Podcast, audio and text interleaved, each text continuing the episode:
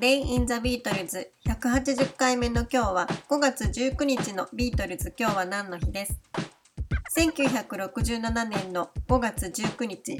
ビートルズはマネージャーのブライアン・エプスタインの自宅で開かれたサージェント・ペパーズ・ロンリー・ハーツ・クラブバンドのプレス向けの完成記念パーティーに出席しました。ブライアン・エプスタインはロンドンの中心地チャペル通りに1964年の12月20日、ジョージ王朝風のお屋敷を購入しています。ブライアンはこの家でパーティーを催すのが好きだったようで、その中でもこのビートルズのために開いたサージェント・ペパーズのプレスパーティーは記憶に残る一つとなりました。この家は5階建てで、車庫や使用人用の部屋や食堂、そして屋上には庭園がある豪邸で、ブライアンは運転手や執事、そして料理人などの使用人を雇っていました。ブライアンは同じ年1967年の8月に亡くなるまでこの家で暮らしました。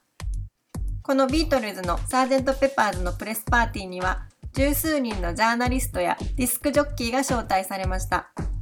いろんなところで勝手なことを報道されていたビートルズは少数の人々を招待して話をしたいと考えていたようです。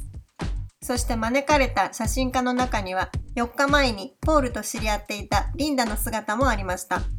リンダはブライアン・エプスタインの助手のピーター・ブラウンに自分が撮影していたローリング・ストーンズの写真を提供し、彼を通してこのパーティーの招待状を入手していました。